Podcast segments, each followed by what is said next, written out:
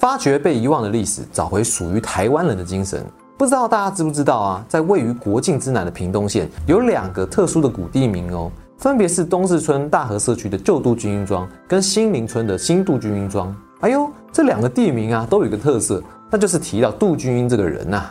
那么杜军英又是谁呢？怎么这个人的名字会变成地名呢？想必应该是一个响当当的人物吧，就跟我们的先总统蒋公中正一样。哎，那我们怎么会没有听过他呢？究竟在台湾的历史上，这个人占有什么样重要的地位呢？今天就让我们来讲一讲这个被许多台湾人遗忘的悲剧英雄杜君英的故事。星云动荡，消于成平，如同许多英雄人物都有史诗般的开场一样。杜君英这号人物也是出生成长于一个风起云涌的乱世年代，那就是充满动荡的西元十七世纪中后期。因为明末清初期间，先后经历闯王之乱、满清入关、三藩之乱等重大军事的行动，使得中国各地充满纷争。出生在清康熙五年，广东省潮州府海洋县的他，有着许多不同版本的年少故事哦。民间相传他的父亲曾担任明崇祯年间的官员，随着改朝换代，于是带着家人开始逃难，过程中不幸战死于满清的军队混战之中。年幼的杜君英便跟随着母亲从潮州来到了台湾避难。于是杜君英长大以后，定居在凤山县槟榔林庄，以反清复明作为自己的目标，想报满洲人的杀父之仇。哎，这故事怎么听起来好像有点老套啊？感觉就像是一个自世的传说，每个乱世都会有的英雄人物崛起故事。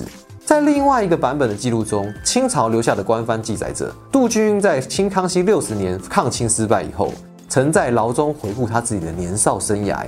他曾对狱卒说着：“时间过得真快啊，我已经是一个五十五岁的老头了。想当年，因为在潮州生活不下去，想说可以来台湾打拼打拼看看。结果我来台湾了以后啊，先后在几个秀才底下帮忙种田，有时候也帮帮员外收收租金。结果因为工作的关系，我也常常在傀儡山一带帮忙。结果被人家诬告我偷他家的木头。为了躲避官府的追弃，我就只好躲在槟榔林庄一辈子好了。”俗话说啊，最了解自己的人还是自己。杜君自身的口述啊，似乎有更贴近生活的味道哦，这也让人感觉更加真实。一个杜君，两个不同的年少故事，究竟哪一个才是真的呢？从老百姓口中流传的故事啊，杜君好像从小就满怀着复国情怀，就像人们对于英雄人物年少时期都会有的一些想象啊。也许是因为民间对于传说都会有一些些穿凿附会的想象。但也许这也是老百姓心里对杜军所散发出来的强大影响力最直接的印象吧。那这边就会让人家感觉到有点好奇啊，他到底是做了什么啊？我又该做一些什么，才能在人们心中留下如此大的影响力嘞？哦，不对，应该是杜军到底做了什么，才能在人们之中留下如此大的影响力呢？清康熙五十九年农历十月，台湾南部发生了一场大地震。当时台湾府城就开始流传着一句谶纬：“台地大震，必有乱兆。”哎，那什么是谶纬嘞？也其实就是所谓的预言啦。可是没事好好的，天下太平，干嘛杞人忧天呢？哎，不知道你会不会觉得这好像还挺有趣的啊？原因可能是啊，因为老百姓没有办法好好的抱怨，所以民间发展出了这种预言模式哦，来宣泄内心对于现况的不满。还有对于未来的想象跟期待，所以啊，当时台湾一定是发生了什么事情，所以才让这种民间的谣言满天飞啊。清康熙五十五年，台湾人迎来了一个新知府王珍。这个王珍啊，原本是刑部的贵州司郎，被朝廷拔擢为台湾知府，并兼掌台湾厦门道，成为全盘掌握台湾政务的封疆大吏。人家说啊，新官上任三把火，这个人啊，就是最佳的代表哦。上任没有多久啊，就开始调涨税收，并更改纳税的规定。原本台湾人纳税是上层谷物的，王祯把原本收取实体物品的收税方式换成了缴纳银锭，也就是所谓的钱呐。这个举动啊，对现代的我们来说啊，可能是习以为常的，但对当时的人们来说啊，根本就是没有使用货币的习惯啊。所以老百姓一般是无法承受这样的制度的。另外啊，王祯担心岛内反抗势力跟异议人士，于是大量取缔岛内的烧香结拜团体。由于早期在台湾大部分的汉人因为近海力的限制，都是只身来台的罗汉咖，他们为了在新环境生活，所以常常在岛内找寻同乡的人一同结拜，上到朝廷，下到知府，整个清朝政府担心这些人集会结社会变成社会的乱源，影响统治，于是对于结社有所限制。但王真对于老百姓的剥削啊，反而使得结社互助会更加盛行，于是开始逮捕这些参与结社的人。这怎么跟白色恐怖时期的国民党政府统治有八十七八像呢？清康熙六十年农历三月，有个叫柯妹的人跑到槟榔林庄向杜君英告状，说官府恶劣的行径，万般无奈之下，他们的双手举起了武器，打算用自己的生命跟这个不公义的统治者决战。杜君英听后感同身受，义愤填膺，于是召集凤山境内的所有有志之士。组织反清团体，并在旗帜上书写“青天夺国”的口号，表示要推翻满清，光复大明。这就变成了日后天地会或是相关反清团体常用的口号。有的也会改成“争天夺国”。同年农历四月，长期在凤山境内放鸭的名人朱一贵，因为看不惯百姓被欺压，也开始举义抗清。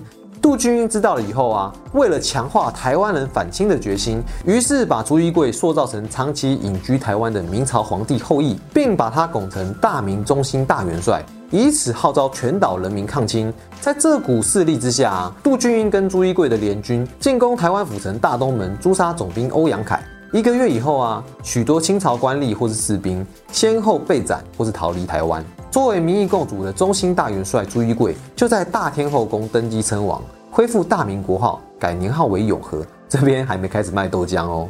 永和元年农历五月，在府城称王的朱一贵，看到了台湾岛内清军的势力被打得差不多了，就开始封赏功臣。此时的朱一贵认为自己已经不再是过去的养鸭户了，也不再是杜军拱上台面的领袖。已经成为府城主人的他，开始相信自己真的是明太祖朱元璋的子孙，认为整场反清行动都应该归功在自己的领导才能成功。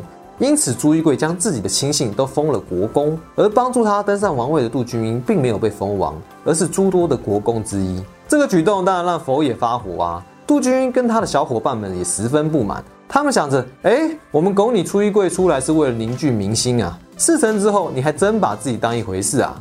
于是反清阵营内部产生了严重的裂痕，而朱一贵看到杜君英封爵以后的态度啊，也开始担心自己的宝座不保了。于是他下令让其他的十八位国公开始讨伐杜君英，并把杜君英跟他的支持者们列为逆臣，史称十八国公灭杜。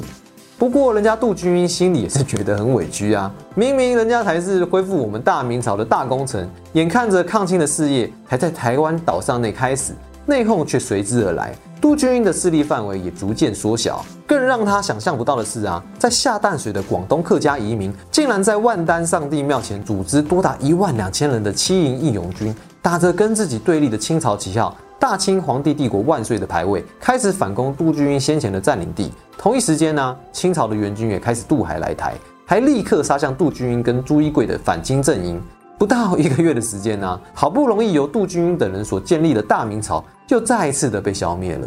而杜君英跟朱一贵等人则被逮捕送到北京拷问，并遭到了极刑。于是府城的街上就流传了这么一首歌谣：头戴明朝帽，身穿清朝服，五月称永和，六月还康熙。人们记得台湾曾经出了个鸭母王，他曾经举兵抗清，为长期被官员压榨的老百姓出口气。但在历史上啊，作为这场抗清事件的要角，杜君英。则在大众的记忆中逐渐的被埋没了。